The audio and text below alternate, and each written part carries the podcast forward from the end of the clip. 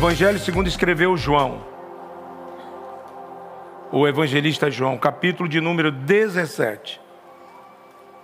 No domingo de Santa Ceia, eu ministrei uma palavra nos cinco primeiros versículos do Evangelho de João, capítulo 17, a oração sumo sacerdotal de Jesus, que contém 26 versículos. Os primeiros cinco versículos é Jesus falando acerca de si mesmo, orando ao Pai para que o Pai pudesse guardá-lo, glorificá-lo. Mas do versículo 6 ao 19, ele intercede pelos seus súditos, pelos onze apóstolos que tinham ficado, porque um deu lavando. E é sobre esse assunto que a gente vai tratar. Eu prometi trazer essa outra parte. E se domingo Deus nos permitir, nós vamos dar a terceira parte da oração de Jesus. Que está contida do versículo 20 ao 26. Evangelho de João, capítulo 17, a partir do sexto versículo. Nós vamos ler e pedir graça a Deus qual o caminho que ele vai nos conduzir aqui. Hoje eu fiz esboço, né? Quarta eu não preguei com esboço. Diz assim a palavra de Deus, Evangelho segundo escreveu o evangelista João, capítulo de número 17, versículo 6. Jesus orando, ele disse: Eu manifestei o teu nome aos homens que do mundo tu me destes. No caso, eram os seus discípulos. Eram teus e tu me destes. E guardaram a tua palavra. Agora já tem conhecido que tudo quanto me destes provém de ti. Porque lhes dei as palavras que tu me deste.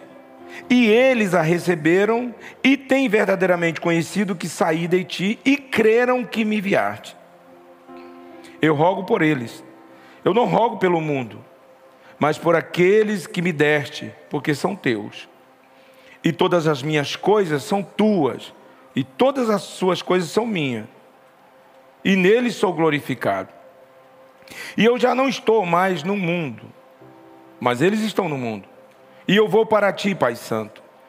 Guarda em teu nome aqueles que me destes, para que sejam um, assim como nós somos. Estando eu com eles no mundo, guardava-os em teu nome. Tenho guardado aqueles que tu me deste, e nenhum deles se perdeu, senão o filho da perdição, para que a escritura se cumprisse. Muito interessante isso aqui. Muito interessante esse versículo. Porque lá na frente, Jesus diz assim: é necessário que o filho do homem seja traído. Mas ai daquele por quem o Filho do Homem é traído. Isso aqui é os ais de Deus. Nós somos a extensão de Jesus na terra, os verdadeiros discípulos.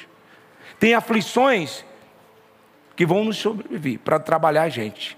Mas aí tem um ai. Ai daqueles. Ai. É muito perigoso isso. Tem que ler a Bíblia examinando a Bíblia. Então ele diz aqui: Mas agora eu vou para ti, versículo 13, e digo isto no mundo, para que tenham a minha alegria completa em si mesmo. Deis-lhe a tua palavra, e o mundo os odiou, porque não são do mundo, assim como eu não sou do mundo. Não peço que os tire do mundo, mas que os livre do mal. Não são do mundo como eu do mundo não sou. Santifica-os na tua verdade, a tua palavra é a verdade. Assim como tu me enviaste ao mundo, também os envio ao mundo. Pois eles, e por eles me santifico a mim mesmo, olha aí, para que também eles sejam santificados na verdade. Muito forte. Esses dias uma pessoa falou assim, pastor, eu não te entendo. Por que, que o senhor não vai agir assim? Eu digo, sabe por que eu não vou agir assim? E você não me entende? Porque eu sou pastor e você não é. Simples assim. Eu não tenho que ter as mesmas ações que você. É por isso que eu estou aqui, como um pastor desse rebanho de Deus. Primeiro, a misericórdia dele. Depois, é o que ele está fazendo em mim. Porque se eu pensasse como rebanho, não serviria para ser pastor algum. Ah, estou entendendo. Nem sempre as ações de um líder vai estar em, em nível com as ovelhas. Nem é para ser. Jesus disse: O que eu faço agora vocês nem sabem. Só vão entender depois. Então nós temos aqui a oração sumo sacerdotal de Jesus e na proposta aqui da noite, essa outra parte da intercessão dele pelos discípulos. Vamos olhar aqui através do, dos versículos 6 ao 19, e a gente vê aqui o maior milagre que um ser humano pode experimentar aqui neste mundo é ter comunhão com Deus. Os discípulos aqui tinham comunhão. Eles eram uma parte do próprio Cristo na terra. Mas isso não se deu só lá, como alguns reformadores saudosistas diz que aquela dispensação só foi para os apóstolos. Não, Deus não faz acepção de pessoas. O Espírito é o mesmo e a promessa do avivamento é sobre toda a carne, que se colocar na posição para receber. Toda a carne, vírgula. Tem carne que está recebendo outros espíritos por aí. São os filhos das trevas, são os cães, ficarão de fora. Então, todos aqueles que conhecem e amam Jesus Cristo, eles têm sido participantes desta fé e também dessa intercessão de Jesus. O escritor aos Hebreus, no capítulo 4, versículo 16, diz assim: Cheguemos, pois, com confiança ao trono da graça, para que possamos alcançar misericórdia e achar graça, a fim de sermos ajudados em tempos oportunos, em tempos de adversidades, em tempos de impasses. Temos que nos aproximar mais do trono da graça, para sermos socorridos pela graça. Tem pessoas que estão tá tentando resolver os seus impasses de outras maneiras por aí estão se firmando mais na lei dos homens do que na lei de Deus. Você vê pessoas dentro da igreja, ah, eu creio, aleluia, o Senhor, eu transporto para o Senhor as minhas lutas. Olha, Deus, eu entrego aos teus pés, eu lanço aos teus pés. Aí as lutas vêm, aí aflora o velho homem. Quem está me entendendo aí? Então, alguém que anda com Cristo, ele experimenta dessas orações aqui. Essas orações que foram feitas dois mil anos atrás são fresquinhas agora. Essa intercessão de Jesus. Em Romanos, no capítulo 8, versículo 26, Paulo diz assim: da mesma maneira também, porque além de recebermos as orações de Jesus, que são eternas, nós recebemos a oração dos nossos irmãos, e nós também oramos e isso tudo é importante, a intercessão dos irmãos, a intercessão da igreja. Conquanto existe uma intercessão mais elevada, está aqui em Romanos 8, 26. E da mesma maneira também o Espírito, o Espírito Santo, ajuda as nossas fraquezas, porque nós não sabemos o que havemos de pedir como convém. Mas o mesmo Espírito intercede por nós. Nós quem? Os filhos de Deus, por gemidos inexprimíveis. Então nós temos uma intercessão aqui que está acima de todas as outras intercessões. Essa intercessão aqui, ela não falha. Ela é perfeita. É mais além. É por isso que o apóstolo Paulo, em Efésios 4, versículo 30, diz: Não entristeçam, não entristeçais o Espírito Santo de Deus, no qual estáis selado para o dia da redenção. Essa redenção aí, no texto de Paulo, aponta para o dia do arrebatamento, ou para o dia que o Senhor vai vir buscar você através da morte. Morreu, igreja triunfante, triunfou com Cristo. E a igreja que triunfa com Cristo, está morrendo com Cristo, a Bíblia diz que são bem mais, são bem-aventurados os que já dormem com Cristo. Porque estão sendo privados de tribulações maiores. E já estão com a sua salvação garantida aqueles que dormem, e já estão também no rol do convite da grande festa das bordas do Cordeiro. Interessante isso. Né? Então aqui a Bíblia fala que Jesus Cristo está sentado à destra do Pai nas alturas. Lá em Hebreu capítulo 1, versículo 3, diz que ele depois de consumar todas as coisas, através do seu sangue que derramou na cruz, ele tomou a posição, está sentado intercedendo. Em Romanos 8, 34, Paulo diz: Pois é Cristo quem morreu, ou antes quem ressuscitou dentre os mortos, o qual está à direita de Deus e também intercede por nós. Quer dizer, não parou de orar. Jesus está orando, intercedendo por nós nos céus. Há uma máxima aí da igreja museu que quem intercede pela raça humana é uma mulher. Não, não vai interceder. Por quê que Maria não intercede? Porque morreu. Só por isso. Tá, pastor, mas Jesus também morreu. Morreu, mas ressuscitou, está vivo. Os mortos não podem interceder por ninguém, é só por isso. Maria é santa, santa, está lá.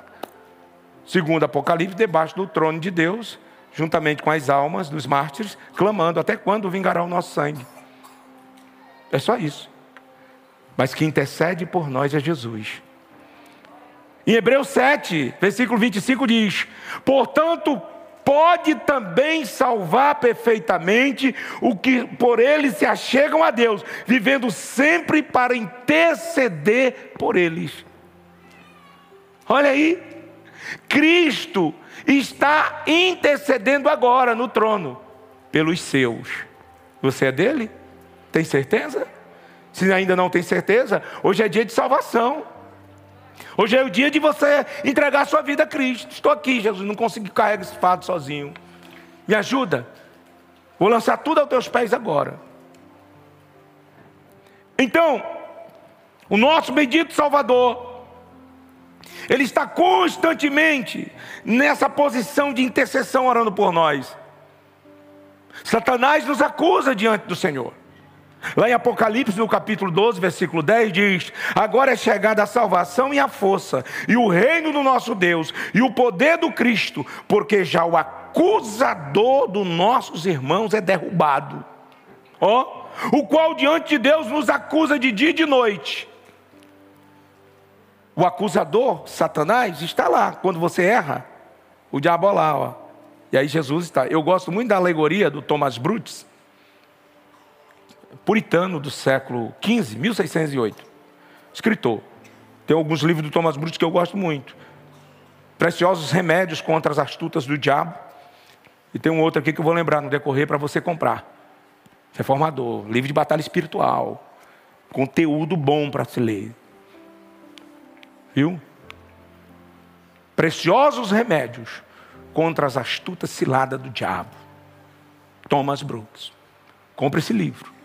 Se prepare para a batalha, juntamente com a Bíblia, que é o livro dos livros. Então ele está dizendo aqui que nós temos um acusador. E Thomas Brooks ele diz que funciona mais ou menos assim: o filho está à destra do pai. E quando nós erramos, nós que somos de Deus, a Bíblia está dizendo aqui na oração somos sacerdotal que ele intercede pelos seus.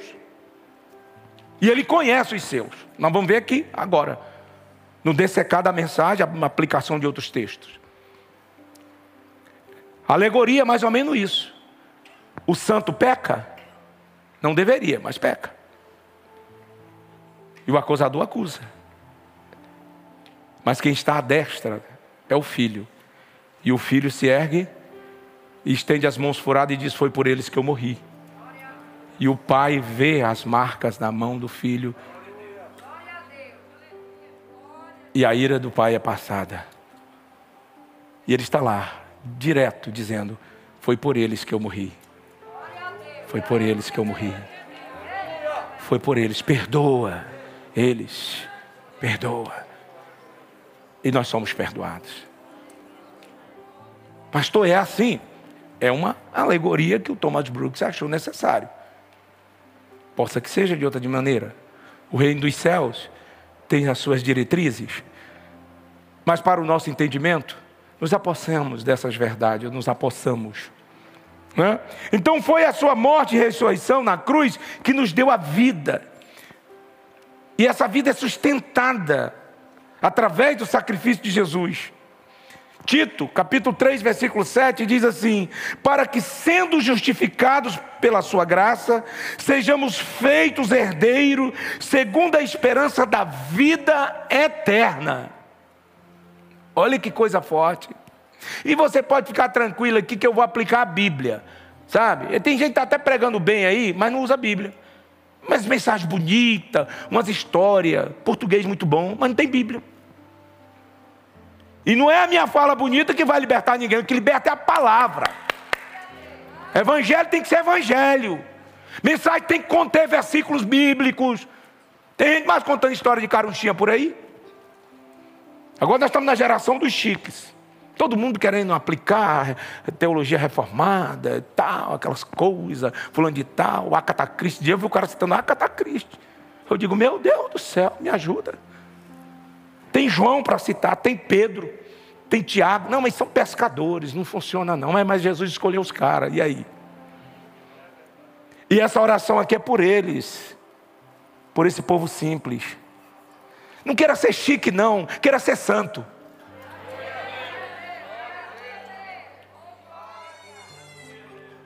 Você está aí ou não? Agora dá para ser chique. Como? Passando ali na TRG depois. Resolve o problema. Entendeu? Então o capítulo 17 do Evangelho de João mostra que ele faz aqui como o sumo sacerdote intercessor, a fim de que nós nos apossamos daquilo que ele nos deu. E dentro desse crescimento, devemos passar da justificação dos nossos pecados, quando cremos, recebemos, obedecemos, estamos justificados. Mas esse não é o passo final. Justificados para caminhar para a plataforma da glorificação. Glorificados em Cristo. Tu me deste a glória e eu estou dando a glória a Ele. Ou a eles. Hã? Então esse trabalho garante que a promessa de Jesus ela está em, em todos os evangelhos.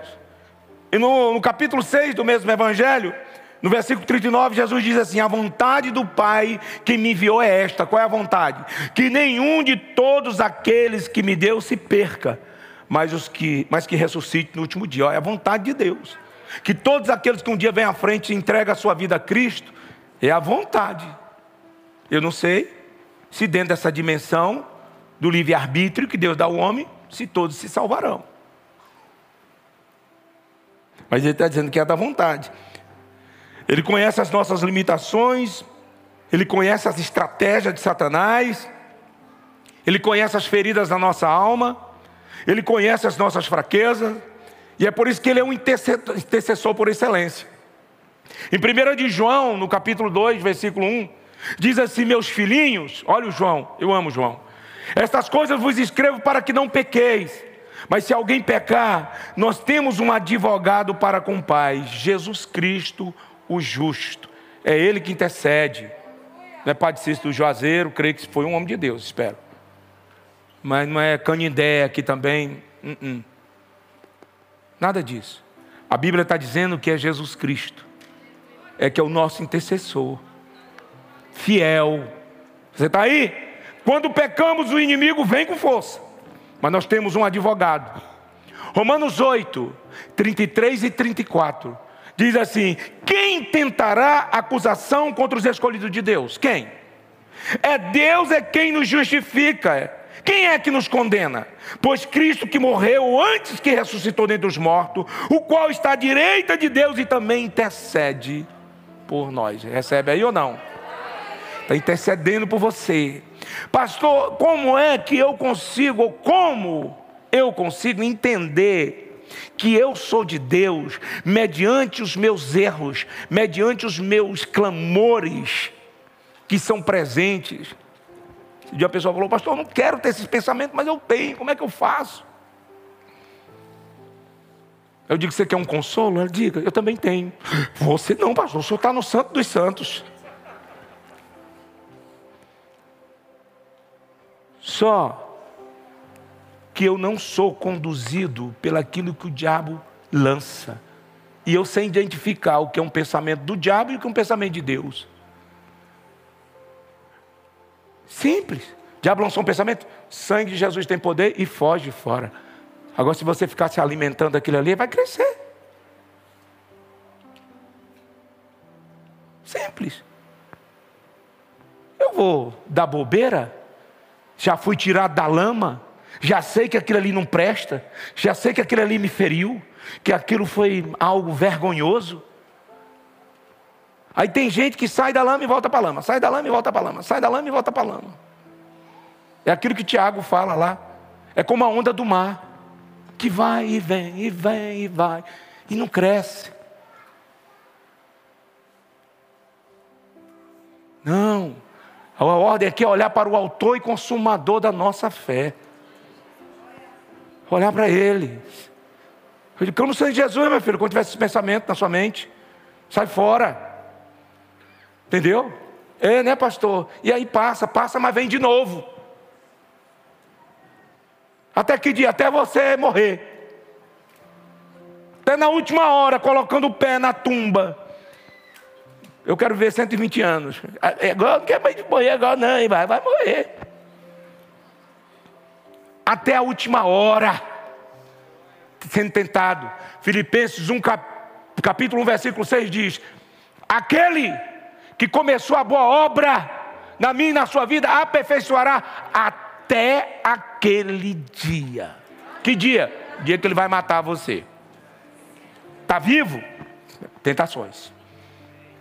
No mundo tereis aflições. Mas o que, é que eu tenho que fazer? Me entregar as tentações? Não. Tem de bom ânimo. Você tem o sangue de Jesus, tem Jesus intercedendo, tem o Espírito Santo intercedendo, tem a igreja intercedendo. Hoje na madrugada eu já estava orando por vocês, tudinho aqui. Bar de chuva e orando lá e você roncando. E alguns peidando também.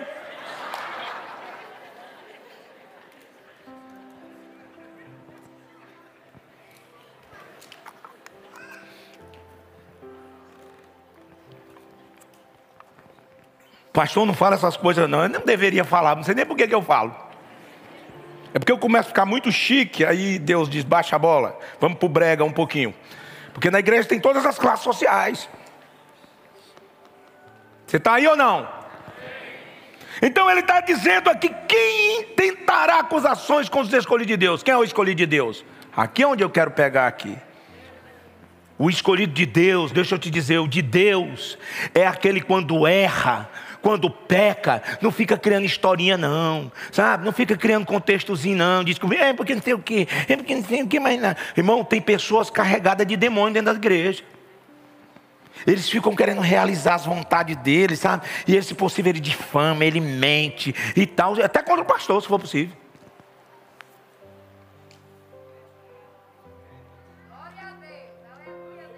São pessoas cheias de peçonhas. Os escolhidos de Deus é aqueles quando erra, eles têm o cântico de Davi na boca. Eu pequei contra o meu Deus. Eu errei. Aí ele escreve o Salmo 51: Tem misericórdia de mim, ó Deus, porque eu pequei contra ti. Pastor, errei de novo. Ore por mim. Aquela outra igreja, tinha um jovem templo lá, todo culto ele se reconciliava. Eu disse, meu Deus do céu, todo culto e vim chorar na frente, era uma batalha.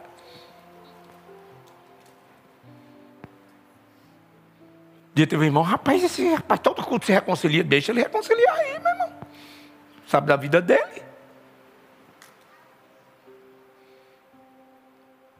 Só um tempo não vê ele mais se reconciliando. Vou conversar com ele. Pastor, venci.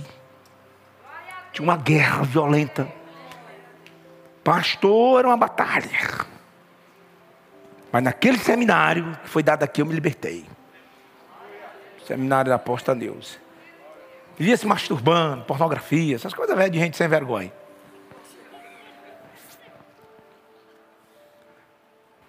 Libertei, pastor. E depois ele começou a brilhar.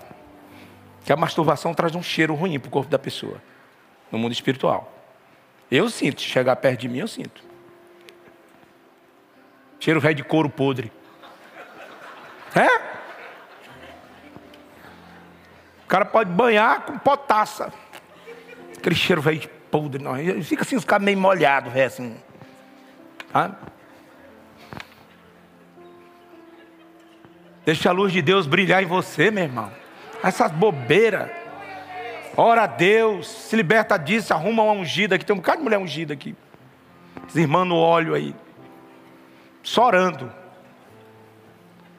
Ungida. Mulher ungida é um perigo.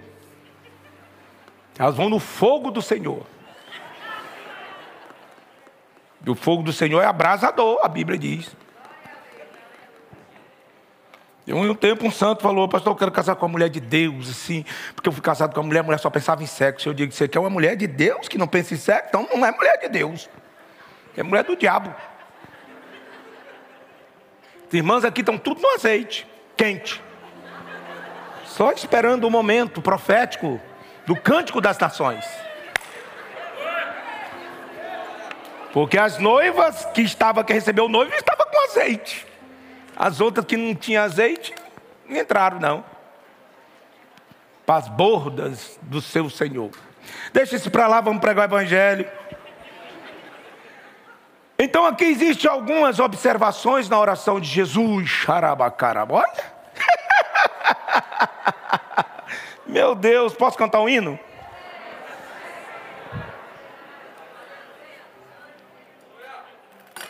Nacés, vem cá, me socorre. Nacés anda numa preguiça, rapaz. Aline, o que está acontecendo com o Nacés? O Mício bota o violão dele como aquele de violeiro no pescoço. Ó. Que coisa é essa, né? Mício, que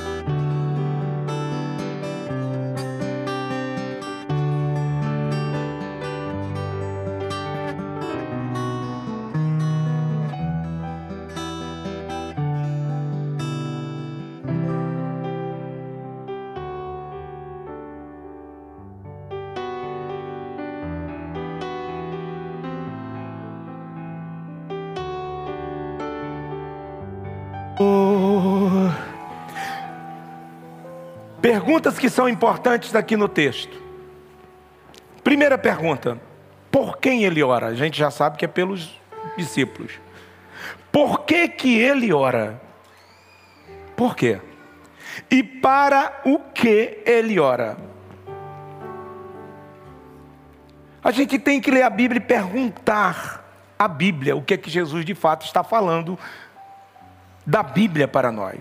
Então, os discípulos aqui nós já sabemos que são os súditos, são os alvo ou alvo central da oração. Mas tem uma coisa que é importante a gente observar aqui. Ele diz no versículo 6: Eu manifestei o teu nome a eles. Em outras palavras, eu dei o teu nome, manifestei o teu nome aos homens que do mundo tu me deste, os apóstolos. A ideia do nome de Deus aqui na realidade, é o somatório de todos os atributos de Deus ministrado na vida dos seus. É muito forte isso aqui. Essa expressão, o nome, no Antigo Testamento, era usado sempre de uma maneira especial. E aqui não significava só palavras, não. Mas significava a natureza e o caráter da pessoa. Que é isso, pastor? Salmo de número 20, versículo 7. Essa expressão, o nome, tipifica o todo do ser. O salmista do Salmo 20, versículo 7, ele diz assim: o que, que ele diz? Tem aí na Bíblia, online. Uns confiam em carros, outros em cavalo, mas nós, mas nós menção do nome do nosso Deus. Carregar o nome de Jesus sobre os seus ombros é algo muito sério. E é por isso que a gente vê a pobreza moral hoje no seio da igreja. Sabe? A maioria das vezes, nós pastores somos taxados como bandidos, como ladrões porque muitos têm escandalizado a obra de Deus. Muitos.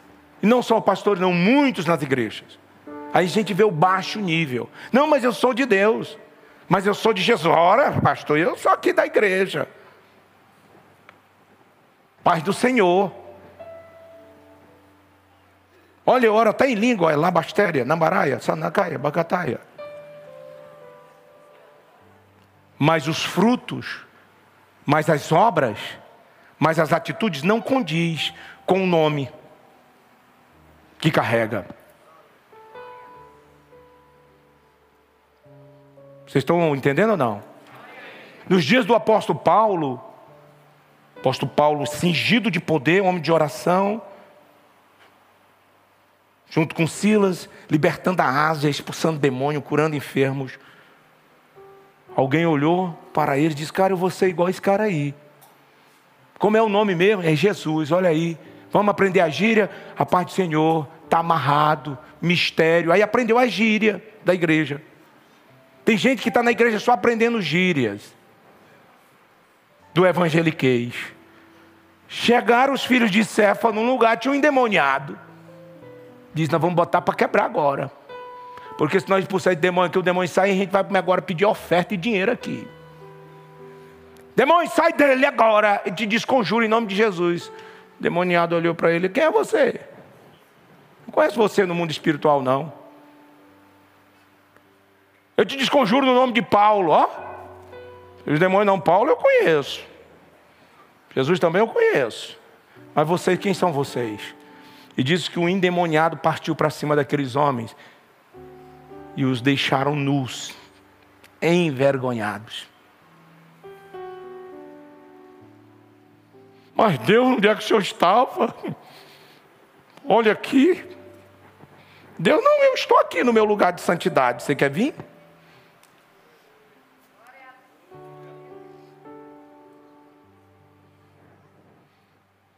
Aquele que conhece o seu nome, conhece o seu caráter. E assim o Messias, o Senhor Jesus Cristo, está dizendo: Eu anunciei o teu nome, Pai, a eles. Com mais clareza aqui, Ele está dizendo: Eu compartilhei o Senhor com eles. Um dos discípulos diz: Nos mostra o Pai, Jesus. Jesus está brincando comigo. Lá em João 14, versículo 9, Jesus diz: Quem me vê a mim, vê o meu Pai. Quem me conhece, conhece o meu Pai. Por quê? Porque o Verbo se fez carne, o Deus invisível se fez carne e habitou entre nós, e vimos a sua glória como a glória do unigênito do Pai, cheio de graça e de verdade, que é o carimbo do cristão. Verdade. Então os judeus, eles se aproximavam de Deus, mas eles não falavam o nome é, Javé, o nome de Deus. Não. Eles diziam que não poderiam pronunciar. Aí eles usaram outros nomes, criaram outros nomes, como Adonai, Jeová. Para o, o, o, os doutores da, da lei, é, é, um, era, não era permitido um mortal. Não era, não era cabível, né? Então, uma vez no ano, o sumo sacerdote, no dia do Anguipu, no dia da expiação, diz que tateando, gaguejando, citava as quatro letras, com muito temor e tremor. Mas veio Jesus e rasgou o véu e orou dizendo: Aba, Pai, Paizinho. Né? Essa é uma expressão aramaica, esse aba pai, é uma expressão do, do aramaico. Que, o que era o aramaico? Foi um idioma que, o, que foi construído no exílio. Eles falavam hebraico e lá eles começaram a ouvir os dialetos das outras tribos e criou aquele, aquela mistura de coisas que era o idioma que supostamente Jesus falava, o aramaico. Então essa expressão que Abba Pai é ó Pai, meu Pai, né? Uma maneira carinhosa e íntima de falar com o Pai na casa. E Jesus usa essa expressão e o apóstolo Paulo, em Romanos 8, versículo 15, diz: Porque não recebeste o espírito de escravidão, da escravidão da lei, o pavor de se aproximar de Deus, o pavor de falar com Deus, para outra vez estardes em temor, mas recebestes o espírito de adoção de filho, pelo qual clamamos, Abba, Pai. Você tem livre-arbítrio de dizer, Paizinho, Papai. Você sabe por que, que tem muitas pessoas que têm dificuldade de chamar Deus de Pai? Chama meu Senhor, né? Oh meu Senhor, Senhor dos exércitos, né? Não está importando com isso, não. Jesus não ensinou nenhuma oração assim para falar com Deus. Grandioso, ele já é grandioso, ele sabe disso. Poderoso em poder, eu invoco a Ti, né? Tem os irmãos que oram assim. Isso não impressiona Deus. Mas quando você ora aquilo que Jesus ensinou, Paizinho que está nos céus, preciso da tua santidade porque tu és santo. E eu sou pecador. Você sabe por que muitas pessoas têm dificuldade de chamar Deus de Pai? Porque a paternidade terrena foi ferida. Todo ateu, pode mexer, tem uma ferida paternal. Todo. Agora o cara fala, eu sou ateu. É mesmo, é. Como é o relacionamento com teu pai? Não, não gosto nem que fale do meu pai.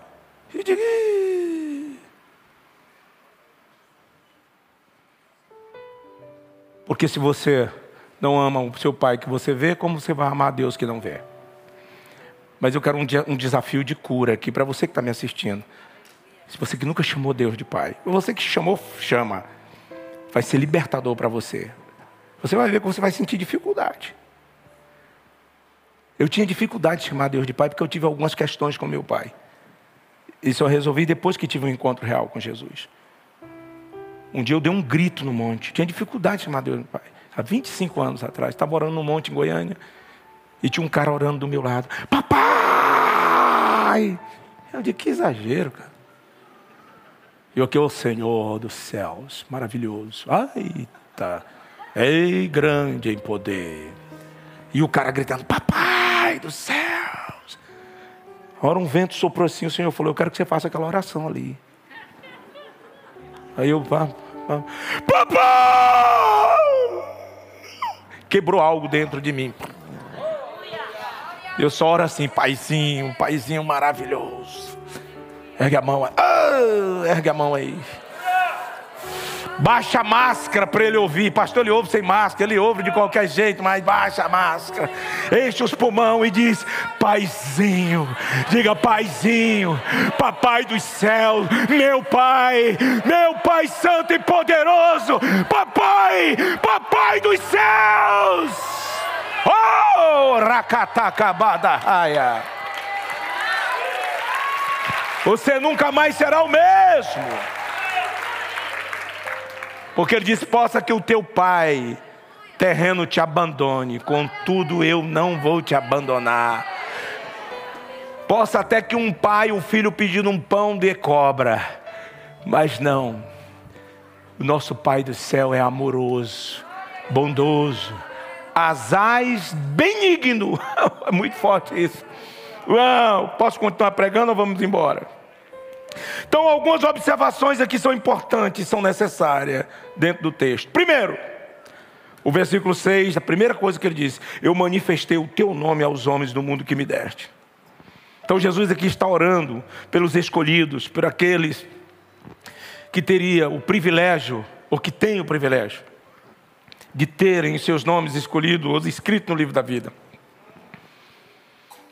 Embora esses homens aqui nesses dias e também nos dias de hoje, especialmente nesses dias, foram desprezados por aquela sociedade, escarnecidos, perseguidos. Eram homens dos quais as pessoas viravam a cabeça, esses aí. Mas Jesus diz no versículo 6: Esses homens aí eram teus, e tu me destes. Olha que coisa forte. Jesus disse em João 6,44, João 6,65: Ninguém pode vir a mim se por meu Pai não lhe for concedido. Não adianta você querer empurrar salvação em alguém, você tem que orar por alguém. Recente eu com, estava com uma pessoa, conversando com essa pessoa, jantando com essa pessoa. Ele falou, pastor, eu tenho, eu tenho dificuldade de crer. Eu temo, mas eu tenho dificuldade assim de entender isso. Eu falei, mas não é você que vai entender. Não é você que escolhe Deus. Não tenta querer buscar Deus aqui na sua mente que você vai ficar doido. É Ele que escolhe você. O que eu posso fazer é orar por você, para que você tenha esse encontro. Né? Usei até aquela estrutura do filme de Paulo, quando o ator lá conversando com com um centurião romano, né, que tinha dificuldade de entender. Ele disse: Eu não consigo entender vocês. Olha o centurião, não consigo. Como é que você, Paulo, que era um cara honrado, formado, Paulo tinha nove, nove formaturas, era muito inteligente, advogado, tudo, o cara era bom. Como é que você desprezou tudo isso? Cidadão romano, um título que era caríssimo de ser alcançado. E ele era cidadão romano. E ele disse: Você está desprezando tudo isso aí para esse negócio desse Cristo morto, desse negócio aí de céu. Como é que é isso? Aí ele usa aquela estrutura: Você já velejou? Ele já. Quando se veleja, a tendência é baixar-se a mão. Ali era quando o timoreiro conduzia e tinha equilibrado o barco, né? O barco estava equilibrado, o timoreiro vinha e sentava na proa e passava a mão, como dizendo: Eu tenho domínio sobre o mar. Então ele disse: Olha, quando se veleja, a tendência é encher a mão de água. Então, a vida do homem, do nascimento à morte, é como esse bocado de água que você coloca nas mãos e vai escorrendo entre os dedos até findar, até chegar o dia da sua morte. Os homens naturais estão lutando por esse punhado de águas aqui, ó, se matando, colocando gente na justiça, assassinando tudo, por esse pouquinho de água aqui, por essa vida aqui. Nós que temos Cristo, vivemos por esse oceano aí, ó, pela vida eterna. Nós não vivemos só por isso aqui, não. João 6 e 44. Ninguém pode vir a mim se o Pai que me enviou não o trouxer. Coloca aí, João 6 e 44. Ninguém pode vir a mim se o Pai que me enviou não o trouxer. E ele disse: E eu ressuscitarei no último dia. É forte isso. Porque ele está dizendo que isso é somente uma ação do Pai. É só o Pai que pode trazer essas pessoas. Porém, a marca do verdadeiro cristão, primeiro é conhecer a Jesus e depois é obedecê-lo. A manifestação do caráter de Deus é mostrado na vida de um cristão através da obediência à palavra de Deus. Jesus Cristo nos dá a marca dos escolhidos aqui em João 10, no contexto do bom pastor. João 10, ele diz: As minhas ovelhas ouvem a minha voz, primeiro lugar. Aqui é a primeira marca de um cristão genuíno. As minhas ovelhas ouvem a minha voz, conhecem a voz do, do pastor. E eu conheço-as, e elas me seguem, de modo nenhum seguirão o estranho, antes fugirão dele, porque não conhece a voz do estranho. Primeira coisa, me conhece, segunda, me segue. Para seguir, é seguir em obediência. Quem está me ouvindo aí? Então, esse perfil de todos os verdadeiros cristãos está pautado nisso aqui: conhecer a Deus e o fazer conhecido através das nossas ações. Mas qual é a razão central da oração de Jesus? João 17, versículo 9 e 10 diz: Eu rogo por eles, eu não rogo pelo mundo, mas por aqueles que me deste, porque são teus, e todas as minhas coisas são tuas, e todas as coisas são minhas, e nisto eu sou glorificado. Hã? Nisto eu sou glorificado. Essa oração aqui não é pelos incrédulos. Essa oração aqui é pelos escolhidos. João 10, 26 a 29 diz: Mas vós não credes, porque não sois da minha ovelha. Ele está falando para os incrédulos. Eu estou pregando, mas vocês não creem, porque vocês não são as minhas ovelhas. Porque se vocês fossem as minhas ovelhas, vocês iam crer. Iam crer. E o que faz alguém ser uma parte desse grupo escolhido e salvo? Quem é? O, que que faz? Diga comigo: pura e infinita misericórdia de Deus. Por que, que eu sou escolhido? Não sei. Agora, eu sei que eu sou escolhido de Deus. Que é isso, pastor? Isso não é muito orgulho, não, e eu sou bem. Não. A Bíblia diz que o Espírito de Deus testifica com o meu espírito e diz que eu sou salvo. O verdadeiro salvo na pessoa de Jesus ele pode até estar tá caído no erro. Mas se você virar para ele assim e falar, você é salvo, eu sou, eu sou de Cristo. Estou aqui, mas vou me levantar. Estou aqui, estou aqui na dificuldade, mas eu não sou disso aqui. Meu irmão, crente desviado sofre no mundo. Sofre. Me lembro das minhas andanças no mundo. Na minha cidade tinha uma boate. E a gente ia para boate, os crentes desviados. Estava lá todo mundo dançando. Tá, tá, aquele negócio todo, né? Legal pra caramba. E eu estava lá também, no meio deles, né? Como Pedro. No meio deles, um dia dançando. E minha mãe orando. E eu tenho, uma irmã que também é profeta. Profeta é tudo doido. Aí eu Estou saindo no sábado para ir para a boate. Ela, ó, oh, assim diz o Senhor para você. Teu tempo do mundo está acabando, viu? Deus vai tirar o prazer de sair, que o arrebatamento vai vir. Aí eu fui para a boate já meio frustrado. Tem lá, estava tocando as músicas, aquelas músicas bonitas, né, dos anos 80, não tem mais, Nazaré, aquelas músicas bonitas, Scorpio, era bonito, né? estilo Lavinhos, aquelas coisas bonitas que a gente dançava, assim, bonito, né? Hoje o povo nem dança mais. Eu dançava pouco ali, gostava de ver os cabas dançando, pulando, e os caras ficavam tudo suados. Na hora da música lenta, eu estava enxugadinho. Oh, aleluia. Era maravilha. Você estava. Não, não, você, você era crente. Mas um dia eu estava uma dessas. Aí sentei, de repente, eu ouvi a voz da minha irmã dentro da boate. Olha, já pensou, o profeta é uma perturbação. Se Jesus viesse agora, eu digo, irmão, acabou a noite. Aí para completar, já foi os demônios. Se essa boate cair agora sobre você e matar, desviado. Aí eu saí da boate. E fui embora para casa, triste. Outro dia a menina falou assim: Você estava tão estranho ontem. Deus deixa você estranho. os escolhidos de Deus, isso é tremendo, passa a ser propriedade pessoal da Trindade e amado por Deus. Nós somos tesouro pessoal de Deus. Eu não sei se isso é especial para você, para mim é extraordinário. Saber que eu sou de Deus, não sou do diabo. Só tem dois reinos: o reino das trevas e o reino da luz. E eu sou da luz. Quem pode dizer amém? amém. Diz aí para o seu irmão: eu sou da luz também, viu? É, diga para ele, profetiza. E você também vai ser agora.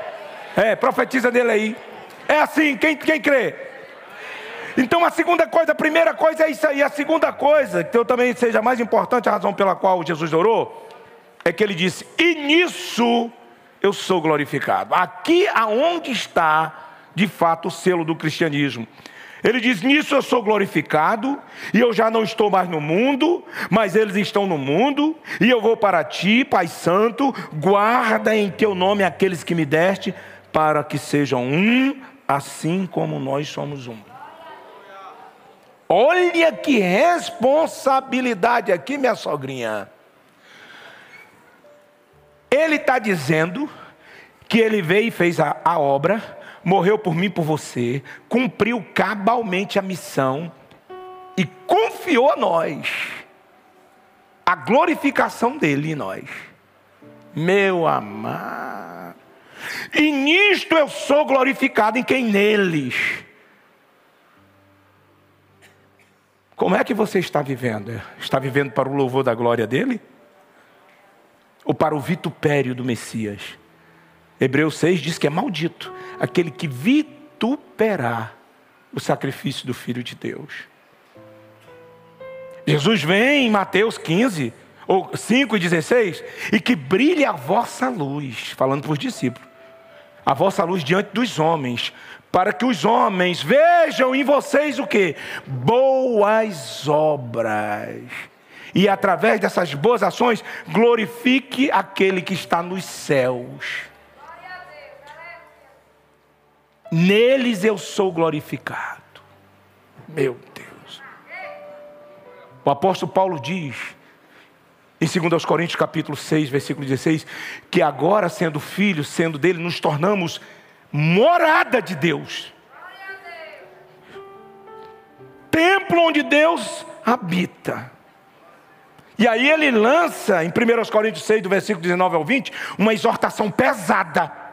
Depois que você se torna esse, esse templo, sabe, templo não de ídolos, mas de Deus, ele diz: olha, aqui em 1 Coríntios 6, 19 e 20, vocês não sabem que o corpo de vocês é o templo do Espírito Santo? O Espírito Santo que habita em vocês, proveniente de Deus, e que vocês não são de vocês mesmos. Agora dizer, é, quem manda na minha vida sou eu. Não, não é não. Se você é de Deus, você não manda na sua vida coisíssima nenhuma. Sabe? Porque fostes comprado por bom preço. Agora, por que, que foi comprado? Glorifique cai, pois a Deus no vosso corpo e no vosso espírito, o qual pertence a Deus.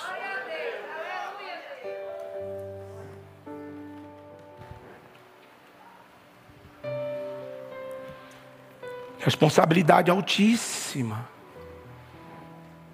Altíssima responsabilidade aqui, rapaz.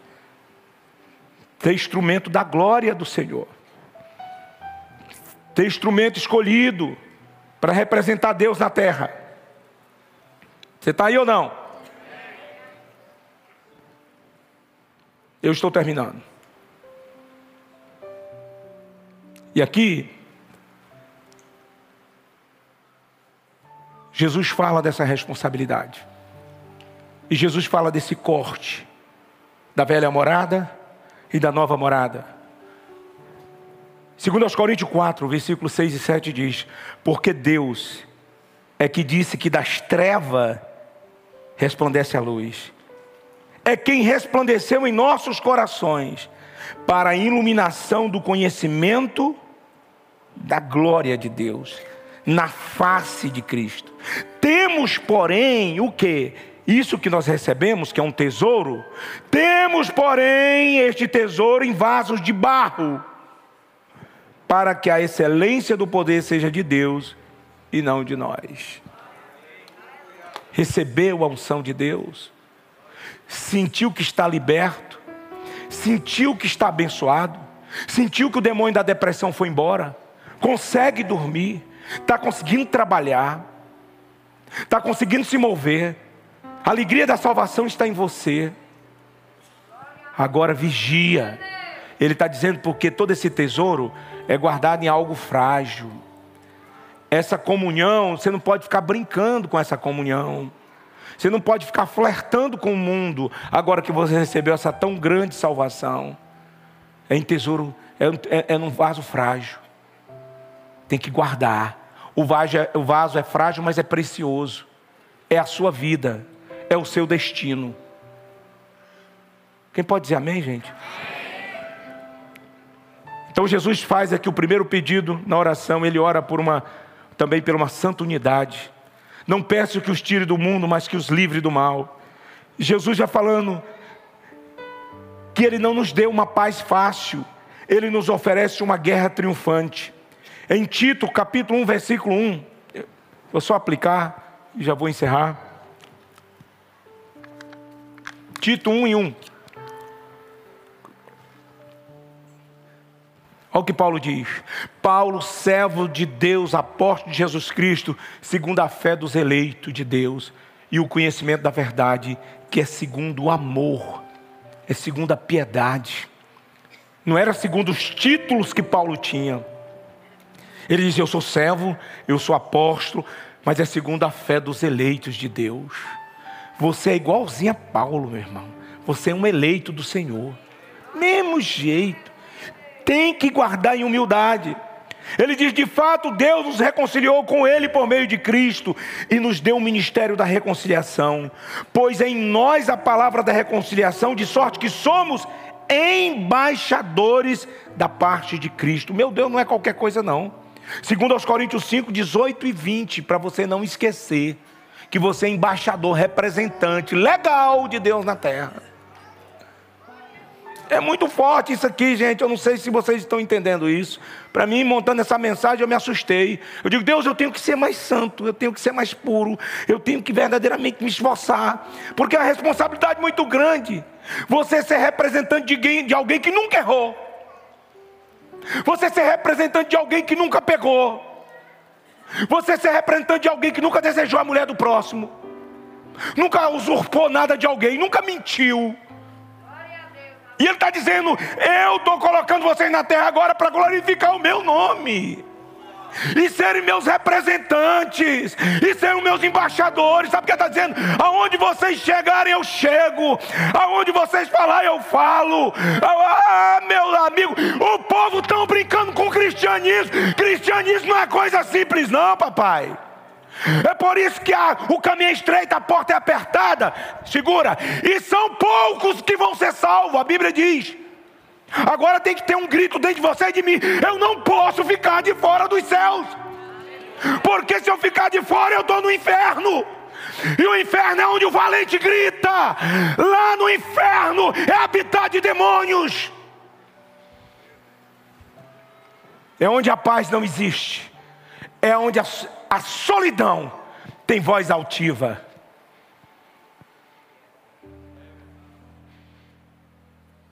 Aí eu não vou abrir mão disso, não, pois vai perder sua comunhão com Deus. Se Deus quiser assim, Ele não quer assim.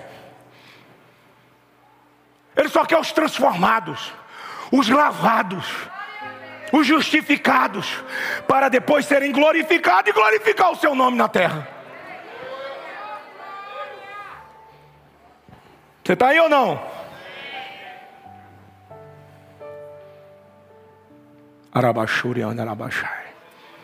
Eu e o Pai somos onde disse Jesus. Versículo 11: Guarda então eles no teu nome, aqueles que tu me deste.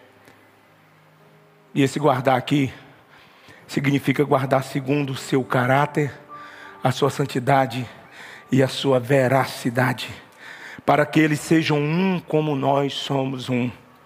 Isso é a oração de Jesus. Meu Deus. Versículo 12. Estando eu com eles no mundo, guardava-os em teu nome. Tenho guardado aqueles que tu me deste, nenhum deles se perdeu. Versículo 37 e 39 de João 6, comparando com o que eu li. Tudo que o meu Pai me dá virá a mim, e o que vem a mim de maneira nenhuma lançarei fora.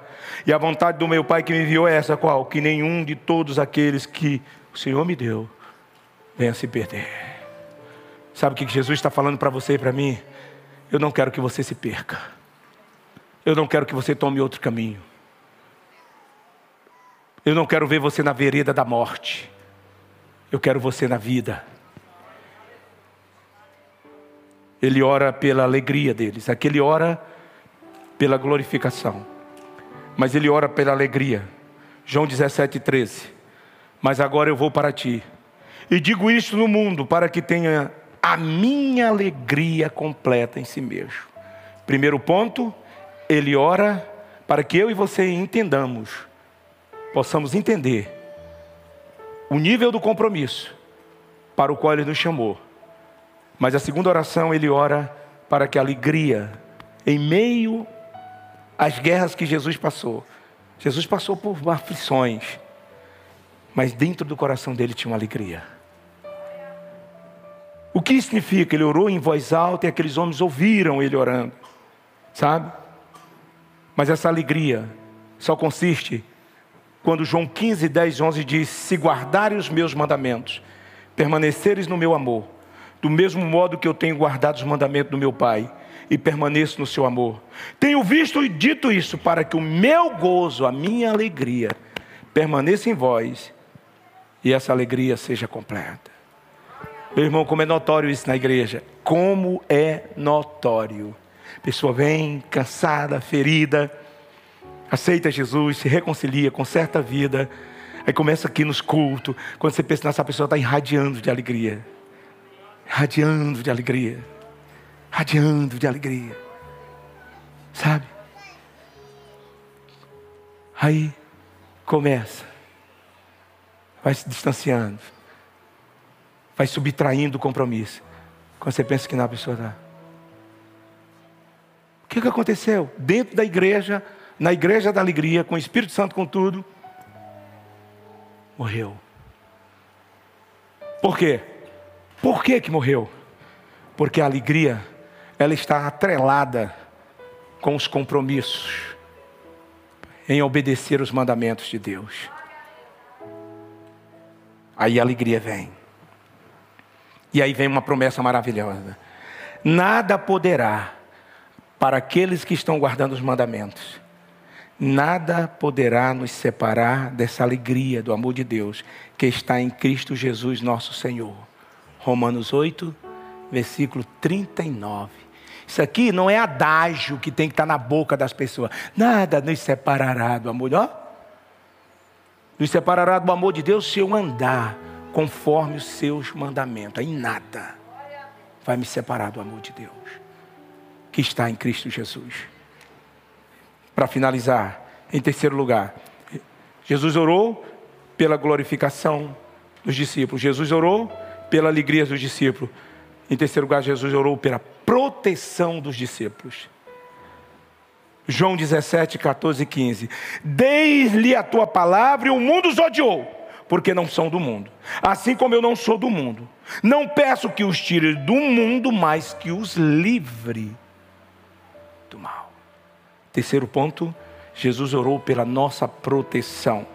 Há um grande empreendimento de Satanás contra nós. Luta, batalha. Ele chegou a desafiar Jó. Ele continua o mesmo, desafiando os filhos de Deus, querendo subir, trair o seu compromisso com o Senhor. Isso, pode subir. Mas aqueles que permanecem temente ao Senhor, ele vence o diabo, ele vence o maligno, a Bíblia diz que aqueles que estão em Cristo vence o mal, vence o maligno. Ele diz em João 10, versículo 27 e 29: As minhas ovelhas ouvem a minha voz e eu as conheço e elas me seguem. Quem anda com Cristo está seguro. Quem anda com Cristo está amparado. Quem anda perto do mestre tem pão, tem peixe, tem vinho. Tem a nuvem para proteger do sol e o aquecimento do fogo do espírito para aquecer nos dias frios. Mas eu quero finalizar. Que essa proteção, ela não começou agora, ela começou lá. Pedro, por um momento, coxou em dois pensamentos, e o diabo virou para o mestre, não virou, foi para Pedro, não, virou para o mestre e diz assim: Deixa eu cirandar com ele.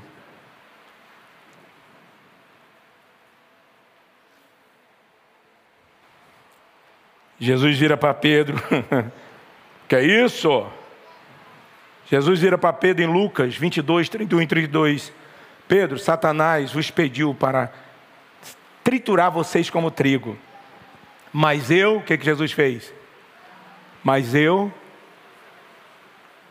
eu intercedi por vocês.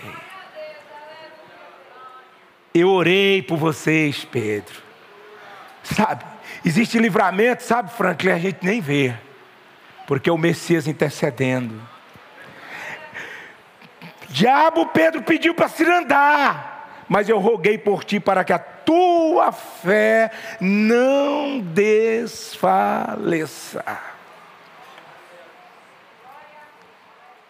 Pedro mentiu, negou Jesus.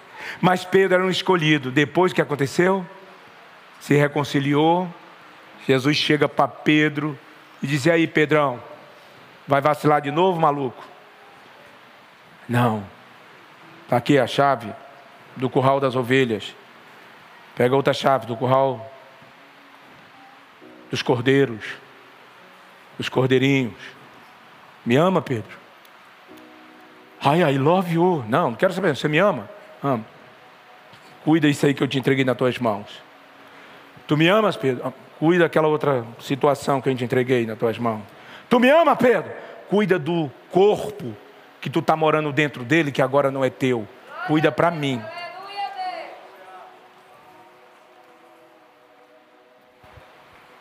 O que é que Deus tem confiado a você para você cuidar? Tua família? Tua mulher? Teus filhos? Tua moral? Pessoas imorais dentro da igreja, imorais. Sabe?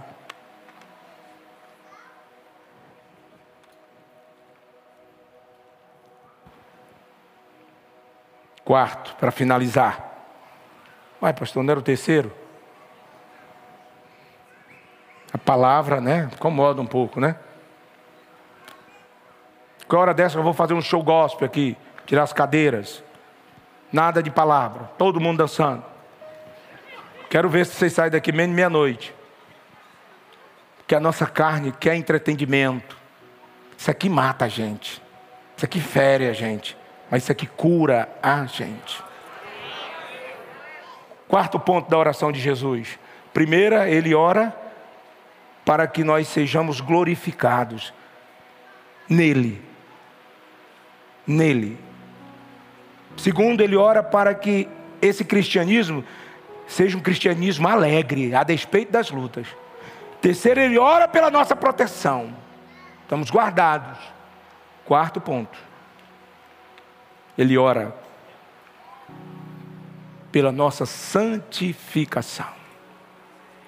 Vocês não são do mundo, porque eu não sou do mundo.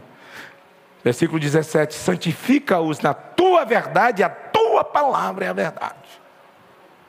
Santifica. Tua palavra contém a verdade. Ou melhor, não, a tua palavra não contém a verdade, a tua palavra é a verdade. Como está dizendo alguns pastores por aí.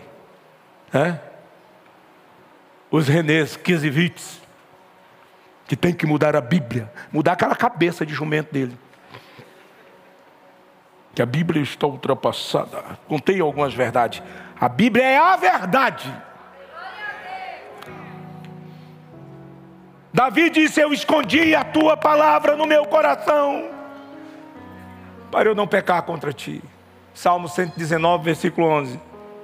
A palavra nos lava, a palavra nos guarda, A palavra nos cura, a palavra nos exorta, a palavra tira os carrapatos, as unhas encravadas, tira tudo, se você tão somente obedecer e confiar na palavra de Deus. Em resumo, essa oração de Jesus é finalmente aquilo que verdadeiramente todos nós precisamos: é a plenitude do caminhar com o Messias e o adorar, ou adorá-lo em espírito. Verdade. Eu não sei se essa é a última pregação que eu vou pregar aqui hoje. Que é isso, pastor? Você vai morrer? Não, mas hoje à noite possa que haja o arrebatamento da igreja. E eu estou esperando o arrebatamento da igreja. E eu digo a vocês, de todo o meu coração, com todas as minhas limitações, se o arrebatamento da igreja for hoje, quarta-feira eu não estou aqui para pregar. A minha pergunta é: você tem essa convicção no seu coração? Porque no arrebatamento da igreja, que a qualquer momento, a qualquer segundo vai acontecer, a profecia já está cumprida. A minha pergunta é: você tem essa certeza? Ah, mas já ouvi muito isso, pois é. O apóstolo Pedro disse que nos últimos dias alguns orarão, orarão. Onde é que está a promessa disso aí? É desde que nossos pais nasceram, desde que falam. Eu não sei quanto a você. Eu não sei quanto a você. Eu aqui, eu. De uns meses pra, para cá. Deus está me cobrando tanto de eu andar na sua presença. De abrir mão dessas coisas desse mundo. Abrir mão Situações que nos sobrevêm para testar a gente. Para testar. Não é qualquer desafio, não, são desafios grandes. E aí, pastor, você vai ficar parado? Não vai acionar a justiça? Não. Eu vou entregar nas mãos daquele que tudo pode. Eu não vou me contaminar. Eu não vou deixar nada roubar o meu foco. Eu não vou deixar nada subtrair a paz, a unção nada. Eu vou continuar firme aqui, amando e andando na luz. A pergunta é: se a trombeta tocar hoje à noite, e aí? Quem sabe hoje seja o último culto? Não sabeis nem o dia, nem a hora, nem a noite, nem o culto que ele virá. Ele virá como um ladrão Olha o ladrão, o ladrão, olha o ladrão. Alô? Ei! Quem é? Eu sou o ladrão. Eu vou hoje na tua casa, viu? Prepara aí, viu? Ladrão não faz isso.